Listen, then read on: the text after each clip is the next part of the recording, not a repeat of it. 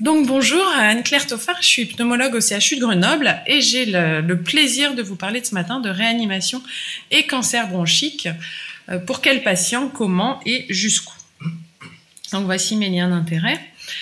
Donc, je vais euh, axer ma présentation autour de quatre points suivants. Tout d'abord, évoquer la, problématique de la réanimation pour le patient atteint d'un cancer, voir quels sont les acteurs qui participent à cette décision, et puis sur quels éléments réfléchir, qu'on soit en amont de la situation aiguë ou au moment de euh, l'épisode aigu.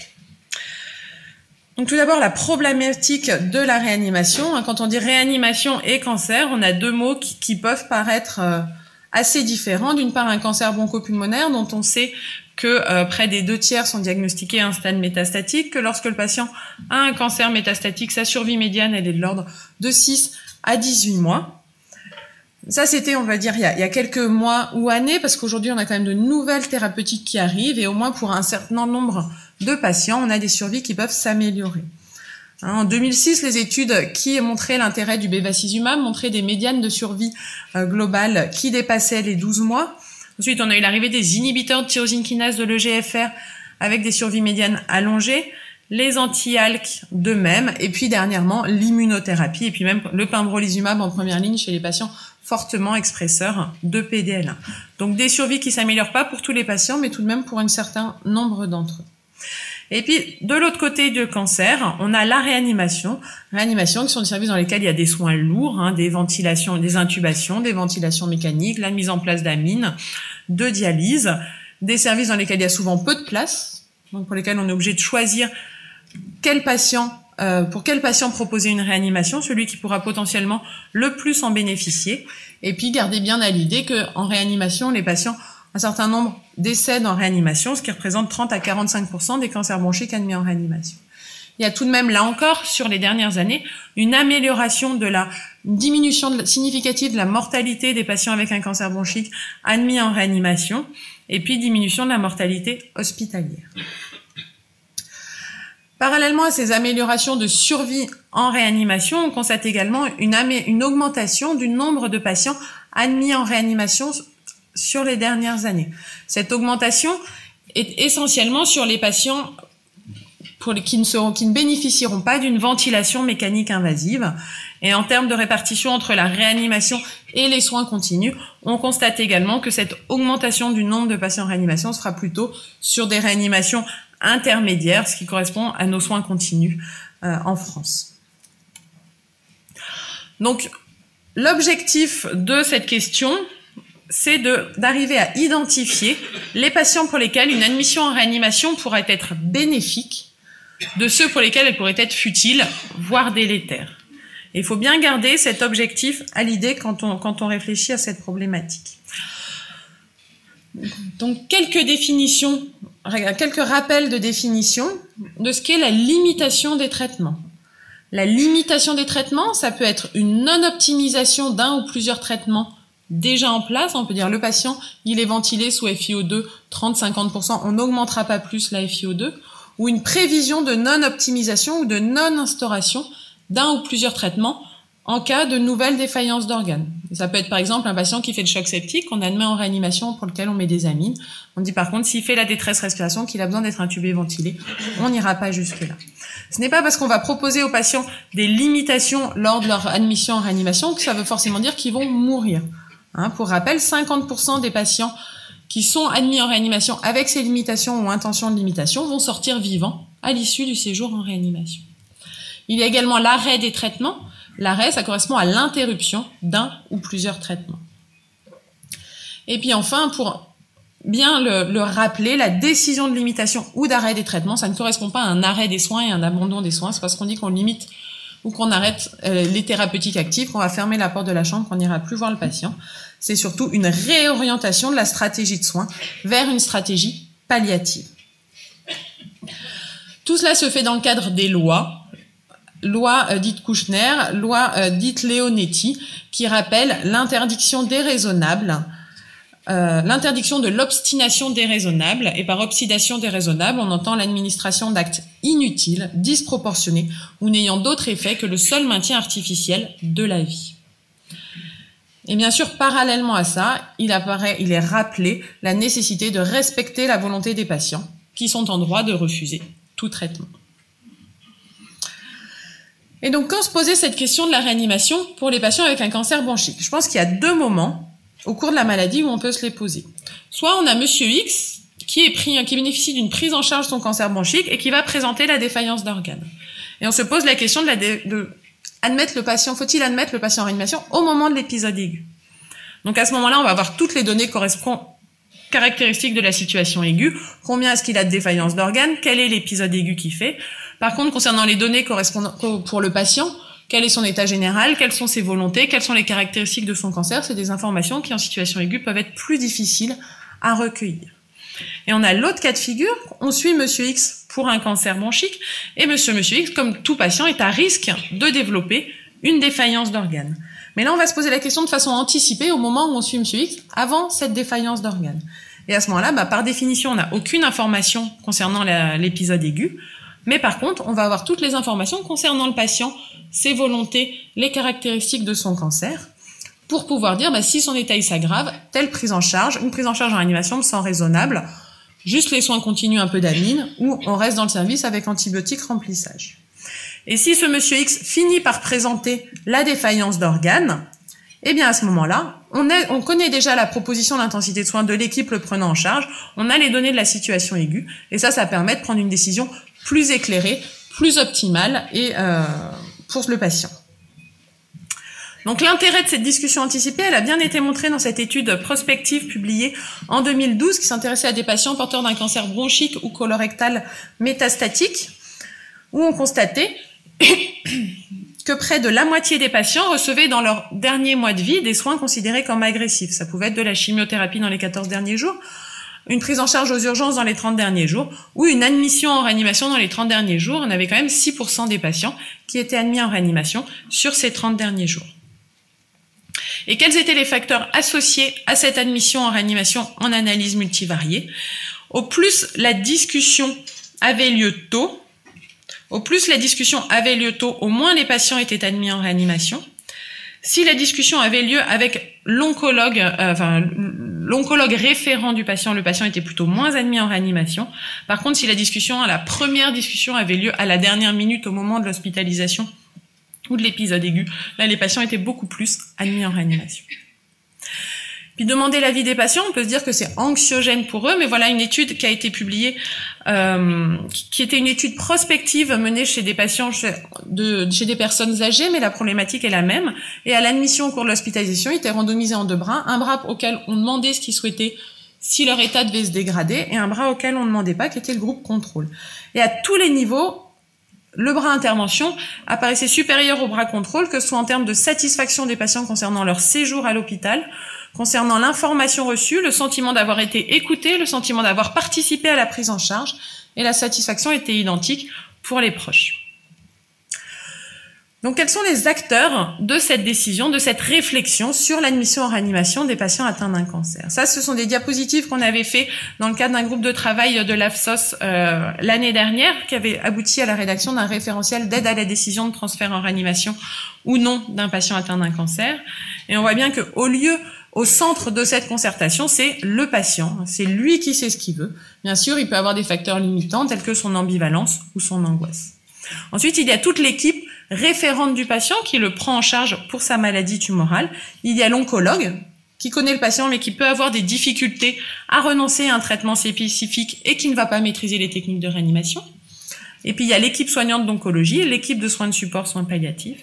L'autre côté, il y a plus les personnes qui représentent l'entourage du patient, sa personne de confiance, les proches, les proches qui vont pouvoir avoir des sentiments à type d'angoisse, de culpabilité ou ne pas être d'accord entre eux et puis le médecin traitant qui n'est pas forcément toujours implicable dans cette euh, réflexion. Et puis ensuite, il y a la situation d'urgence, où là, on est sur le médecin de garde, médecin de garde, lui, qui pourra craindre une perte de chance, et le réanimateur ou le smuriste, qui souvent connaît pas la situation médicale globale, et qui, lui, pourra être frustré si l'indication initiale posée apparaît inadéquate. Donc, sur quels éléments réfléchir quand on se pose la question d'une admission en réanimation, de la légitimité d'une admission en réanimation en amont? Il va y avoir les facteurs pronostiques liés au patient, les facteurs liés au cancer, et puis bien sûr essayer de recueillir les volontés du patient. Donc concernant les caractéristiques du patient, lesquelles sont de mauvais pronostics ou, vraiment associés à, un taux de décès très très élevé en réanimation, au premier rang, il y a l'état général. Hein. Les patients qui ont un performance status à 3 ou 4, c'est-à-dire qu'ils vont être alités plus de la moitié de la journée, ne vont le plus souvent pas sortir vivants de réanimation. Donc c'est une indication qui apparaît non raisonnable. Également les patients avec une dénutrition sévère. Concernant les comorbidités, dans les, publications sur le sujet de cancer RA, il y a peu de comorbidités qui apparaissent comme associées au pronostic des patients. Il y a une seule étude qui rapporte la BPCO comme un facteur de mauvais pronostic. Et puis, ce qui est très important, non seulement c'est de recueillir l'avis du patient pour pouvoir respecter ses volontés, mais surtout, le patient, c'est lui qui se connaît mieux.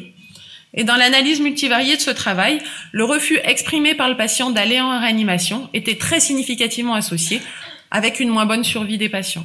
Hein, donc, demander l'avis des patients, ça nous aide voilà, à respecter sa volonté, à faire comme il veut, mais surtout, il a souvent raison sur, euh, sur son devenir. Après les caractéristiques du patient, les caractéristiques de sa tumeur, et le plus souvent, on va dire, est-ce que le cancer, il est métastatique et mettre ça au premier rang des éléments. Certes, c'est un élément de mauvais pronostic quand on a un cancer, mais par rapport à l'admission en réanimation, son impact n'est pas aussi important. Et d'ailleurs, dans la plupart des analyses multivariées, euh, le fait d'avoir un cancer métastatique ne sort pas euh, de façon systématique. Et donc, plus que le statut métastatique, ce qui va être vraiment important comme caractéristique du cancer, ça va être le profil mutationnel du patient s'il s'agit d'un cancer bronchique non à petites et puis quelle est la réponse au traitement, où est-ce qu'il en est, est-ce qu'il est en phase de progression ou de réponse par rapport au traitement antitumoral, et ça sera ça l'élément le plus important. Donc voilà, par rapport aux mutations, une petite euh, série que nous avons euh, menée en France qui s'intéressait à 14 patients porteurs d'une mutation oncogénique activatrice euh, admis dans des services de réanimation. Ils étaient tous porteurs donc de ces anomalies moléculaires, essentiellement des réarrangements EML4-ALK avec un certain nombre de tamponnades. Ce sont des maladies qui s'expriment souvent de façon assez agressive avec des tamponnades, avec des épanchements pleuraux. Et ils étaient bien sûr tous euh, multi, quasiment multimétastatiques. Quand on s'intéressait à la survie de ces patients, on constate que sur les, les premiers jours après l'hospitalisation en réa, on, on, pardon, la ligne en, continu, c'est des patients, c'est notre série de 14 patients. Euh, en pointillé, c'est notre série de 14 patients. Et la ligne continue, c'est on avait comparé à des patients contrôle qui n'étaient pas porteurs de mutation. Et donc pendant le séjour en réanimation, quand on compare ces deux cohortes, les patients porteurs ou non d'une mutation, la survie est la même. Quand on a une maladie grave, quand on a une défaillance multiviscérale, on va mourir de toute façon. Mais une fois que le patient est sorti de réanimation, eh ben on voit que les patients qui avaient ces mutations oncogéniques activatrices et qui bénéficiaient de la thérapie ciblée, eh ben s'ils sont vivants à la sortie de réanimation, à six mois ils sont encore là. Donc c'est quand même des notions très importantes à avoir à l'esprit. Euh, et cela, bien sûr, les résultats étaient très significatifs. Donc ensuite, où en est le patient dans la prise en charge de son cancer? On avait montré qu'environ 20% des cancers bronchiques en réanimation pour 20% d'entre eux, le diagnostic du cancer était fait en réanimation. Cette étude-là, présentée à la SRLF l'année dernière, s'intéressait à 100 patients dont le diagnostic de cancer a été fait dans le mois précédant l'admission en réanimation. Et on constate que c'est des patients un peu plus graves que la moyenne, avec la 70% de patients métastatiques et les deux tiers qui sont décédés à trois mois. Donc je pense que c'est pas parce qu'un patient n'a pas encore eu son diagnostic de cancer qu'il faut absolument faire une réanimation maximaliste. Si le patient, il est déjà au fond de son lit, qu'il a perdu 20 euh, kilos sur les trois derniers mois, qu'il ne sort plus de son lit, je pense que c'est déraisonnable de l'admettre en réanimation, même si on n'a pas encore de diagnostic de cancer et a fortiori s'il est fumeur, s'il est strictement non fumeur, et en plus asiatique, et en plus si c'est une femme, on pourra dire peut-être qu'il a une mutation et qu'on pourra l'améliorer. À l'esprit que la chimiothérapie aussi, ce qui est important, c'est que la chimiothérapie en réanimation, c'est faisable et surtout euh, sur les petites cellules. Jusque-là, ça avait pas, c'est un sentiment qu'on avait qui n'avait pas vraiment été rapporté dans les études. Et le, le, GROS, qui est le groupe de recherche en réanimation respiratoire des patients en oncohématologie, vient de sortir deux petites études qui vont être publiées prochainement qui montrent l'intérêt de la chimiothérapie en réanimation.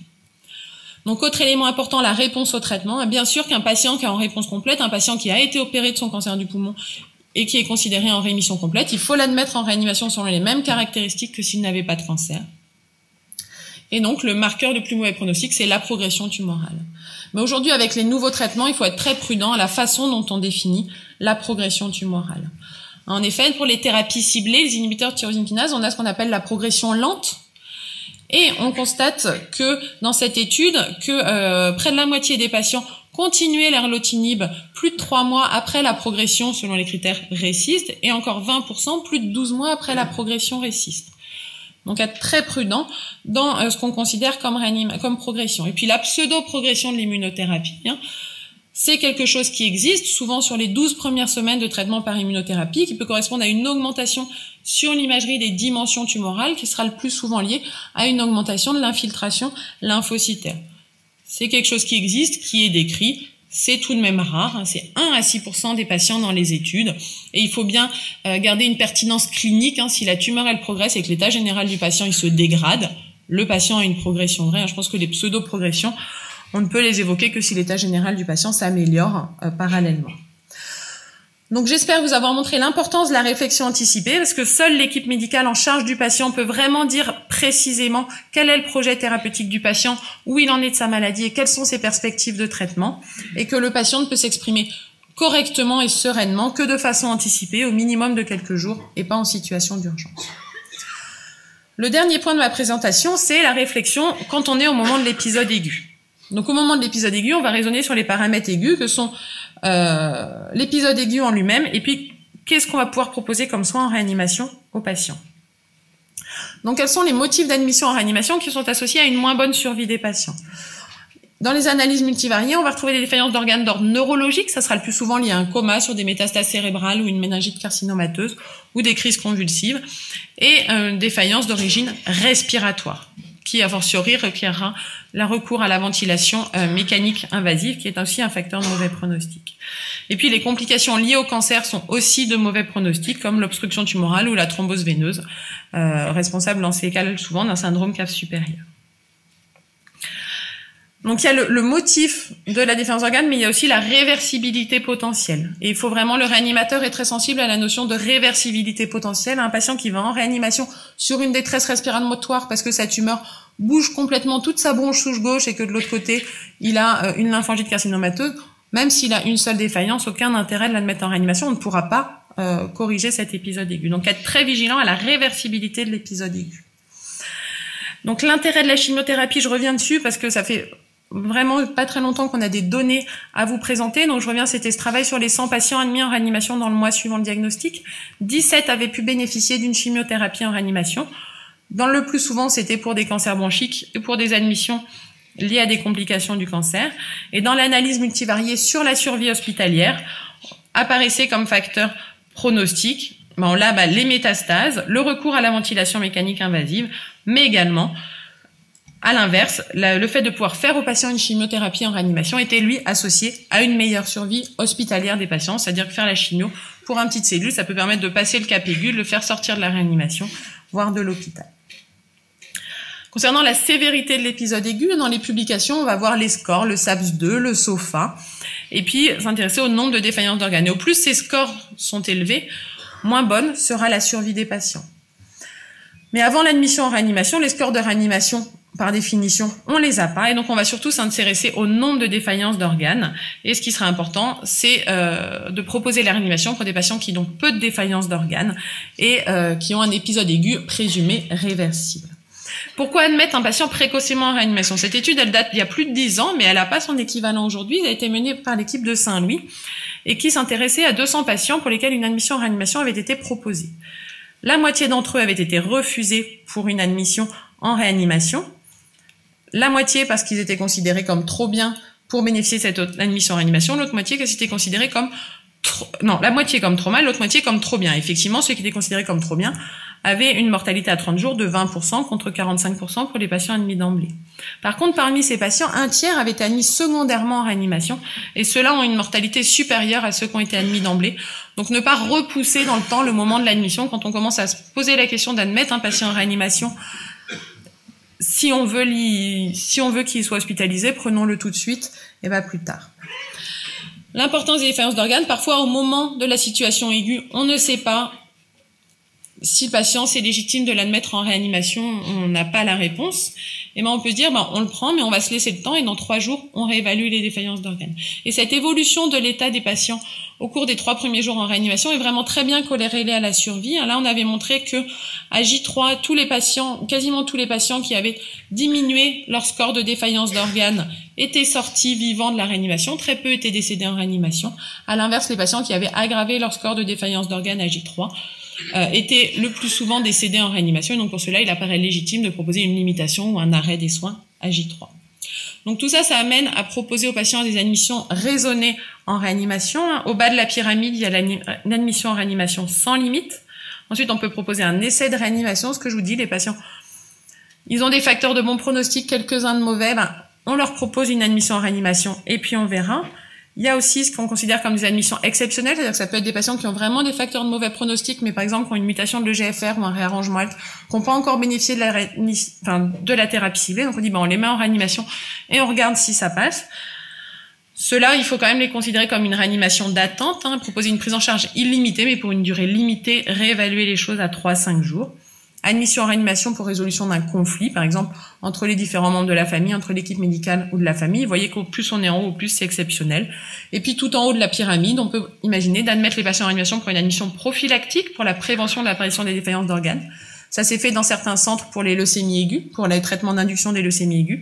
Une admission précoce, il n'y a pas encore de défaillance d'organes, mais il commence à y avoir des désordres physiologiques. Pour de la VNI, pour la mise en place d'une voie centrale, voire pour la fin de vie, ça c'est beaucoup plus discutable. Donc pour conclure, les messages que j'espère vous avoir fait passer sur réanimation et cancer bronchique. Donc pour quels patients bah, Des patients en bon état général. Hein. Le performance status est quand même un élément très discriminant. Ce qu'on essaye de dire aux urgentistes, un patient qui dans le mois précédent euh, l'admission dans le mois précédent l'épisode aigu passe toutes ses journées au lit, on sait qu'il ne sortira pas de vivant de réanimation. Donc la réanimation pour les patients en bon état général, avec une maladie tumorale contrôlée, en étant vigilant sur la notion de pseudo-progression aux immunothérapies et de progression lente sous thérapie ciblée, avec peu de défaillance d'organes. Comment? Eh ben, ça me semble vraiment indispensable et j'espère vous avoir convaincu sur l'intérêt au quotidien de se poser la question euh, de la réflexion de l'admission potentielle de nos patients en réanimation.